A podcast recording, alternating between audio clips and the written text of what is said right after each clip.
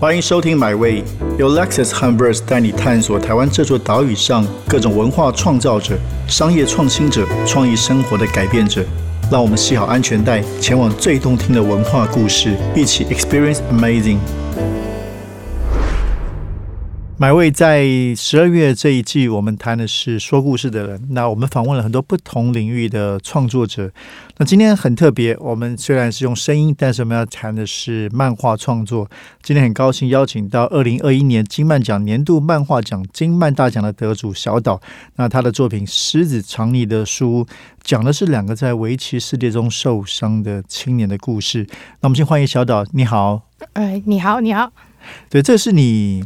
第一本书，对，这是我第一本书，然后也就得了大奖，对，感觉怎么样啊？有一一一系成名吗？还是觉得感觉怎么样？还是多年的努力受到了肯定，应该是非常的感动。诶，其实真的就还好，嗯，就还好，平常心。对，因为其实就算得了这个大奖，就是也不代表说这个作品就是完美的，是对，它还是有很多就是需要进步的空间。对。所以，嗯，它算是一种肯定，但是这个肯定是对于参与过这部作品的所有人的肯定。对，那我自己得不得这个奖，其实都还是要继续努力。这样，那其实得这个奖是真的有一点惊讶，因为我入围的时候是入围新人奖跟年度漫画奖。对我本来以为是会得新人奖这样子，因为。包括就是周围的编辑朋友，还有就是就是基地书店的店员，他们看到我都觉得就是都跟我说，就是希望我能够得这个奖。然后去颁奖典礼的前几天，其实有记者采访我。然后就记者采访的时候，他就一直问我说：“就说你得新人奖的感觉怎么样？”所以我就想说：“嗯，是不是他真的得到什么内线消息，知道我得新人奖？” 所以我就觉得很喜滋滋，觉得说：“哎，差不多就是得新人奖这样。”所以颁奖当天去的时候，那个就是主持人念到说新人奖的时候，我都快要站起来。我想说：“啊，应该就是我了。”这样子，对，就没有没有之后，我就觉得呃，好吧，那应该今年就是就够了回家。对对对对对。所以就真的没有想到后面会得到另外两个大奖，因为就是一个新人来讲，还有很多东西其实是不足够的这样子。哦，那你你刚刚很可爱，你提到说要得到新人奖，说喜滋滋，然后提到大奖的时候就不喜滋滋的，就更谦虚起来了，就懵了，就就有点懵，觉得呃怎么会是这个样子这样子？对。所以呃，漫画对你来说是什么？从小就爱看漫画？呃，对，其实算是。对。为什么？相对于其他的小说、其他的电影啊，漫画对你来说什么样特别的魔力？嗯，我觉得主要是那个图像的表达，还有真的就是刚好看到有很厉害的创作者。其实不管是小说、电影还是漫画，都一定有很厉害的创作者存在。那只是刚好我接触到漫画比较多这样子，然后而且它的取得也比较方便，这样。所以而且因为我可能呃，我从小我就喜欢画画，所以就会对这种。对对对，对这种东西就特别有兴趣。那你从小看，其实大部分是看外国的漫画，对。还是说从什么时候阶段开始对会开会开始关注台湾的漫画创作？嗯，主要是从国中开始，呃，国小开始就有开始看日本漫画。然后在我国中的时候，那个时候台湾漫画有蛮蓬勃的一段时候，就是大概那时候东立有成立那个龙少年月刊，对。然后那时候还有纸本，所以那个时候就是有稍微知道一下台漫这样。但是就是当然，相较之下还是日本强太多，所以大部分的呃阅读的来源都还是来自日本。日本，嗯，那你什么时候开始想要成为？先别说漫画家了，什么时候开始想要投入漫画创作？嗯，其实真正开始萌芽就是一开始看漫画的时候，大概就是就想自己画。对，从小开始就有。然后，但是真的比较开始认真投入，应该是在大学的时候。对，那因为。呃，我从小应该算是蛮会念书的人，这样，然后就这样一路念到大学。可是念到大学的时候，发现好像就是再怎么念下去，就是感觉都还蛮还还是蛮无聊的，所以就想说，那就干脆来找一个自己真的喜欢做的事情。但别的访问也有提到，这个家里一开始也不太接受嘛。啊，到现在都还是不接受啊，他们从来不会接受。那得了大奖之后呢，有没有觉得总算？不会，其实不会，就是我觉得这样其实很好，就是。就是家人，他就是有他自己的人生，他可以永远不认同你，但是他只要不妨碍你就可以了。对，所以你从那个毕业到现在九年，嗯，毕业到现在，对，呃，九年多了，将近九年了，对。所以中间也创作过很多的作品，所以中间这是第一本书嘛？那这九年你是怎么样的一个漫画人生？嗯，就那时候我快要大学毕业的时候，我就得了一个东立的新人奖这样。然后那时候他们就派一个编辑来，就是跟我合作。然后中间有努力的，就是生出过一个短片，在《龙少年月刊》上面有刊载过。对，然后后来我们就是想要一起拼连载，所以就是构思了非常多故事。那其实东立的制度是非常的严格，就是他们的每一个故事，就是他写完大纲，你要交第一回的分镜，然后给所有的编辑看过。哦，对，那说呃，我当真不知道漫画创作这个这个流程，对，那是东立，东立是这样，他是非常严谨很像电影里面讲日本漫画这样子。对，然后就是所有的编辑就是都要看过，然后给你这个东西评论，然后给你的就是作品分数来决定你可不可以连载。那当时其实就一直没有过这个门槛，这样。啊嘿，对对，所以那那怎么办？一直没过这个门槛就。就得一直重新。东东立有发薪水吗？没有，就是这个东西，就是你在稿子出来之前都是没有薪水的就是就是要一直做。那其实默默咬着牙对，画下去。呃，其实我觉得这个是理所当然的事情，因为你当你的作品根本没有任何商业价值的时候，你是没有资格跟别人要求薪水的。OK，嗯那这一本呢？这本《狮子藏匿》的书是创作了多久？呃，创作的话是从二零一九年开始到现在嘛，呃，当然就出书就是一年，一对年对对，对对准备编辑过程。对对，然后故事的发想可能是在二零一九年之前，可能也是两三年的事情。对，是关于围棋的世界。那你自己本来也是有在，就是之前当围棋社担任过围棋老师，对不对？呃，我不是在围棋社，我就是在围棋教室在。围棋教室，对对，我就是从小就有下棋，然后现在也有现在都还是有担任围棋老师，就他是我的一个兼差。那围棋为什么让你着迷？对这个嗯领域的兴趣？就呃下棋可以思考非常多事情，而且我觉得就是围棋它是一个就是很公平的游戏，输就是输，赢就是赢，你没有那么多废话，就是它是一个完全靠实力的世界。对，然后你从中其实下棋的时候，其实可以学到很多东西，就是包括你面对困境的时候怎么去调整自己的心态，嗯然后你怎么样让自己的棋力进步。其实它是各式各样的修炼，那而且它又有一个非常客观的评判标准，就是输赢，就是这么简单。所以，呃，就是我觉得围棋就是一个非常有趣的游戏。那你之前创作也都是围绕着围棋吗？还是这就是第一个？还是之前尝试过很多跟围棋有关的漫画创作？呃，我后来在离开东立，因为在东立打滚很久嘛，想说换一个环境试试看，有去尖端有投稿，然后那时候。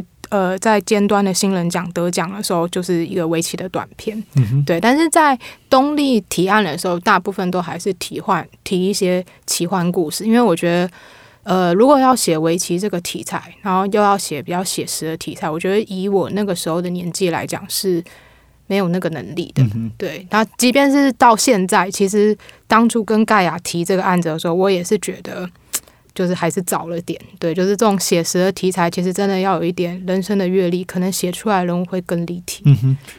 所以这个这个故事除了围棋之外，还有一个重要的背景是租书店。嗯，这个对你来说也是成长中很重要的一个记忆嘛？呃，对，或者现在也是，就经常去租书店。呃，现在应该没有办法经常去，因为都倒光了嘛。对对啊，当然小时候就是肯定对对对，就是家附近会有很多间漫画店这样子。对，然后现在的话，就是我自己是有加入有一个就是像筑梦网的一个网络平台，它就是一些租书店业者他们的自己的网络平台，然后我会去观察他们，就是他们会发一些讯息，就是说哪些店要倒啦，那我可能就会赶快跑过去，就是去买书这样。嗯，所以就买到那些租书业者就都认识我了，所以就是就是因为透过这样这样的关系，所以就可以进一步的取材。例如漫画里面它有一个讲那个租书业者他们的收书的仓库，还有就他们拆店的整个过程，就是他们是就是那些租书店的老板就邀请我去看这些东西。你你刚刚有提到一点非常有意思，就是说以前也有尝试过要做奇幻题材，嗯，那后来走向这个作品是比较写实的。你觉得写实应该有一点年纪，可以比较多阅历，可以比较多的观察跟体悟哦。那这个像那所以你在做这个这一本《狮子藏匿》的书的时候，就做了很多的准备工作吗？包括对现实的观察。呃，肯定是嘛，就例如说像围棋本身就是我自己熟悉的，但是为了做这个这个题材，我就还有在特别额外去就是访问就是现役的职业骑士，哦然后在最一线的职业骑士，那这一点就很感谢海风奇院的大力帮忙这样子。那住宿业当然就是我刚刚有提到，就是有跟那些老板合作，然后有去看他们的仓库啊什么的。那在第二集里面也会收录到有一些，就是我采访一些住宿店老板的一些内容。那再来就是这本书里面其实还有讲到身心症这一块。嗯，那因为我其实有另外一个工作是物理治疗师，对，那呃，就是我的工作上其实会接触到非常多身心症的患者，然后包括其实。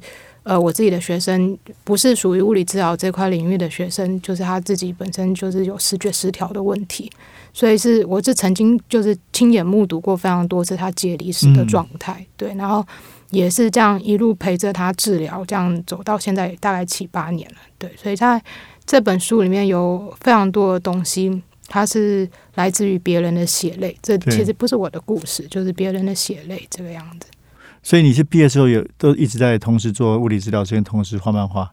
呃，同时其实最一开始是先做围棋的工作，哦，就是我那时候根本就不想要做物理治疗，因为觉得很累很累。但是后来想想，觉得还是应该要去做，因为其实那个一来是钱的问题嘛，经济上的问题，对，然后二来是因为就是你念一个医学院，其实。国呃，尤其是国立的医学院，其实是国家花了很多钱在培养你，那些钱都是纳税人的钱。那我那时候是出来出社会之后，大概两三年之后，我觉得可能还是要做一点相关的东西，这样就是有点是回馈社会的意思啊。因为你不能够花社会的钱，却对这个社会没什么贡献。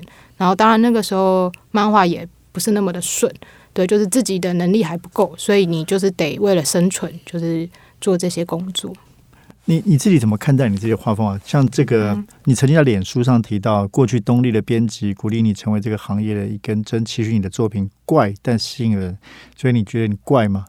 嗯，肯定是怪的嘛，因为就是因为这是个人风格之外，其实最主要这个怪是源自于就是这个东西其实不成熟。嗯，例如说就是像呃集中线的运用，或者是网点的运用，这个东西我就是还没有学到就是很熟练的程度。所以再来就是我的作品，其实笔触很多，在台漫里面这其实算非常少见的。对，那以日漫来讲，笔触多的作品太多太多了。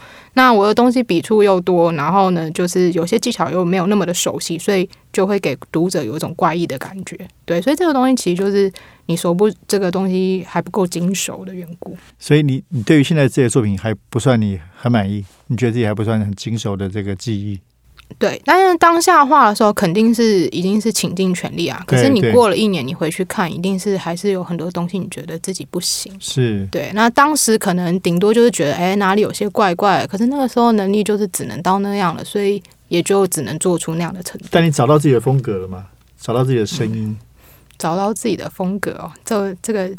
这个说法实在是有点嚣张。人生要怎么样去找到自己的风格？我觉得这个可能是要到死后才能去定论。不会啊，不会啊，是每个人有自己的风格啊。嗯，对。但是我觉得这个对我来讲还太难了，还在摸索当中，就是没有那么简单的事情。是。那你觉得整个台湾这几年对漫画，包括金漫奖等等，对漫画这个有越来越重视吗？还是觉得它其实好像这个社会并没有给他足够的重视跟理解？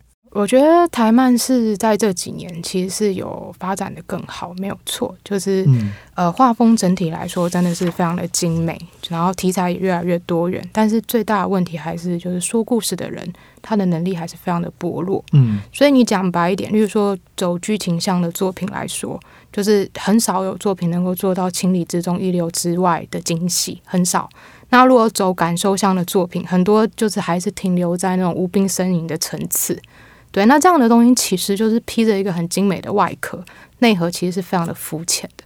那你要用这样的东西去让就是广大读者去接受，我觉得是强人所难的。你不能打着就是本土这两个字，就是去情绪勒索别人，这是没有意义的。因为观众会买单的东西就是好的作品。这样，那为什么这个市场它会一直是这样？我觉得最主要原因还是就是。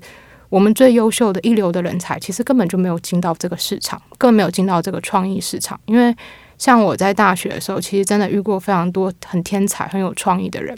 那这些人，他们最后会选择就是当医生或当工程师，他不会走创作者这条路。那这自然是因为这个市场，它现在不足以让这些优秀的人他放弃更优渥的生活，进入到这个市场。那这几年政府他们其实是真的有在，就是给我们一些补助，然后希望能够吸引更多厉害的人投入，没有错。那至于成效如何，真的还要再看几年才知道。但我觉得，就是作为创作者来讲，如果你今天拿了这个补助，一定要记得，这个是纳税人的钱，就必须要珍惜，好好的使用。因为人民其实是没有任何的义务去养一个根本无法创造商业利润，或者甚至艺术价值也不高的作品。那补助本身它的意义，其实不是为了养活任何的创作者，它就只是给予一点的助力。然后让创作者他可以学着自己独立去创造商业价值，这样。那我觉得就是台漫最近真的是看起来比较蓬勃，没有错。但是在说故事的方面，真的还是需要再加强。然后台漫圈其实一直蛮流行去检讨，就政府的制度，或者是检讨说，就整体就是大家阅读的风气好像变少。但是说句实在话，你那样的东西拿出去，你能够跟国外的作品比吗？如果我今天时间是有限的，我的金钱有限，那我宁可去看国外的影集，看国外的就是作品，这就是很现实的问题。你不能关在你的舒适圈里面，觉得自己很棒这样子。所以就是，我觉得作为一个创作者，你真的要不断的就是去反思你自己作品哪里不足。然后去定位你的市场价值，然后去真的去开拓自己的商业意义，这样子。那说了这些话，其实也不代表我的作品就是完美的，并不是这个意思。就是可能上面讲的这些问题，我自己都有。那我唯一能够做到，就是我觉得我没有资格去评论这个制度是怎么会一回事。我应该先做好自己的作品，这样。那如果我今天的作品也是让读者觉得非常的乏味而无聊的话，那我觉得读者也是有资格可以大力的去批判我的，因为。我不能够享受这些本土的红利的同时，却随心所欲欲的去就是搞出一堆粪作，这是非常不负责任的事情。所以你刚才有提到说，就是你一开始说对这一段话非常重要。刚刚你开始提到说，就是可能看起来很蓬勃，技术上大家也都越来越不错。所以你觉得技术上其实有有跟国外有有接近成熟，但是说故事能力是薄弱的，是非常薄弱，其实是非常薄弱。但是你的理由、你的分析是因为最优秀的没有进入这个创作这个产业。对，然后当然还有其中一个原因，就是我们的文化发展其实还就是还是就你投入漫画这一块的文化资源跟时间，其实是还是不够。会不会我那我提出另外一个假设，就是大家太专心画漫画了，没有看的书不够。我的意思说，其实就是说，哎，其实好的故事还是伟大文学嘛，各种。所以今天最优秀的学生来就会画比较好嘛？我也不觉得，就是很多头脑聪明的人就只会念书嘛。哦，那反而是我觉得整个人文或者对文化、对艺术的素养，那可能是让创作者的心灵更丰富的一个方式。呃，对，但我刚刚指的这些优秀的人才，包括你有没有那个能力去。吸收更多的东西，是。所以像我刚刚讲到那些有才能的人，他们不是只有聪明而已，他们吸收的东西也够。你也实际看到他，比如说他写出非常厉害的东西，嗯，他有非常厉害的想法，但他不会走创作者这条路，嗯，对你就是真的看过天才，所以你知道自己有多不足，你知道说你周围的人其实都还需要再努力，然后甚至就算你没有看过天才，你就直接拿日本的随便就是几本漫画那些。能够进榜的那前十几名的漫画去看，你就会知道自己有多不足了。这个就是现实。所以你怎么办？其实这个不足，你说你因为你也很谦虚，觉得自己知道，所以怎么去补强这些说故事的能力？我觉得真的就是刚刚讲到，真的就是多阅读，然后你真的要非常非常认真的去生活。嗯，这个生活就是你要很认真的活在每一个当下，但是。呃，这边的活在每个当下，其实我不会建议说，就是如果作为创作者，你像记日记一样，每天把自己的事情都记下来，因为这会非常的刻意，导致你的创作也会很刻意。然后要不断的去，就是呃体验生活，然后要去真的不断的去思考你的剧情要怎么样的才能够就是让人感动，这点是蛮重要的。对，就是你要让自己先变成一个有东西的人，你才能够说出好的故事。呃，另外提到整个趋势，就台湾整个趋势，这几年好像包括，就是其实做写实的是不是越来越多？就是可能像我我们自己的这个比较比较外行的漫画的读者，那诶以前看到包括日漫很多都是很多都奇幻的、想象的啊。那台湾当然也是哦，现在越来越多写实，是是这样有这样一个新的趋势吗？主要就是因为我们最大的平台是 C C 嘛，C C C 这个网络平台，那他其实就很想要推关于台湾本土的作品，所以就会多非常多写实的东西。对，那诶，就是你真的要说的话，写实其实是非常难的。嗯，可是很多创作者之所以写写实，就是因为他只想要写他周围的东西，嗯，他并不想要跨出他的舒适圈，所以他也不想要做更多困难的设定。写实其实是有它的难度，但是它却变成很多创作者的避风港，就是你逃避你的思考，所以东西其实做出来就还是非常的肤浅，就是你不会感动，你不相信这里面写实的人是真的会出现在你日常的生活，嗯，这个就是现实。那你接下来作品呢？第二部也会是是这个续集，呃，就是这个围棋的续集，因为他就还没讲完嘛，所以就还在努力。对，对，呃，所以刚刚讲这个，我觉得这些反省都非常重要。如何在写实里面去去挖掘更真实的情感跟、嗯跟故事，因为这里面还涉及到要剧情要能够真的一个吸引人嘛，所以这个也是很大的一个挑战。那你自己会，比如说你会去追剧吗？还是在漫画之外，怎么去吸收这些说故事的能量？嗯，我最主要喜欢的，对，呃，我最主要现在还是看漫画，嗯对，然后影集以前看的蛮多，但这几年不知道是不是因为年纪的关系，就是你听那些声光效果，你会非常的累，对，所以就是大部分还是以阅读为主这样，然后再来就是我画画的时候，其实是可以一心多用的，所以哦，我一边画画的时候，我会可能会听那些有些 YouTuber，他可能就是在讲一些影片的吐槽，然后或者是一些影片的讲解，这样就是我是用听的这样。然后其实我是非常喜欢听人家吐槽影片，因为 就是简单来说，就是好的东西其实有时候它好的浑然天成，所以你很难从中间真的模仿或学习到什么。但烂烂的东西就是烂的惊世骇俗，所以你一看就知道，你至少可以从这中间知道说，哎，我可以避开什么很愚蠢的点，就不要让自己的作品就撒的很复杂这样。对，作作为一个漫画家，或者做呃，譬如说有些做小说家，就不同的说故事的人，他应该都有些主题或者命题，他特别想要诉说，嗯可能是人性的某一面，或者是哎，他特别喜欢控诉社会的问题。对你来说呢，你比较希望那个核心的精神说的故事会是什么？嗯，其实我觉得最重要是让读者觉得有意思。诶，我没有想要就是真的传达什么讯息给读者，因为我觉得其实这种想要跟人家传教的思想是非常傲慢的，因为大家其实你看一个东西，你会有共鸣，那个东西不是因为这个作品教你什么，而是因为你这个东西本来就存在你的心里，所以叙述者把这些东西讲出来，只是刚好引起你的共鸣。那我觉得。我现在写任何故事，我并不是想要去传递任何的思想，我就只是想要让读者觉得这个东西有趣而已。对对，不是传不是传递思想，你可能误会我的意思。嗯嗯嗯我说你创作的核心，譬如说同样是写爱情，嗯，哦，写有人可能就是对亲情的刻画，这是他要，因为读者共鸣，可能各种事情都有共鸣嘛，从政治的反抗到家庭亲情，是是，对，所以对你来说，你比较想要说的那个故事会是什么样的一个原型，或是一个核心的东西是什么？真的就是趣味，真的就是趣味。然后你真的硬要讲的话，嗯，可能就是描写人的一些欲望吧。啊我觉得这些东西可能是蛮有趣的，对。但是你真的要我说要去传达什么家庭啊，或者是什么的，因为我觉得这些想法就是真的都是没什么标准答案的。我也没有真的特别想要去探讨什么，只是因为故事它需要，然后我想要让它有趣，让它丰富。让它去反映某些，就是我当下想到有觉得它有意思的东西，所以我就放进去了。所以真的要说核心是什么，我觉得是没有的。我觉得最重要的就是让故事有趣。嗯，好，那我们非常期待小岛在这一本作品《狮子藏匿的书屋》哦，恭喜他得到今年金漫奖的大奖。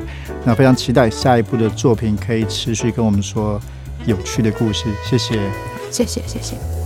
这趟旅程已经到站了，感谢你的收听，也让我们一起期待下趟旅程的风景。别忘记订阅买位。本节目由 Lexus 和 Verse 文化媒体联名出品。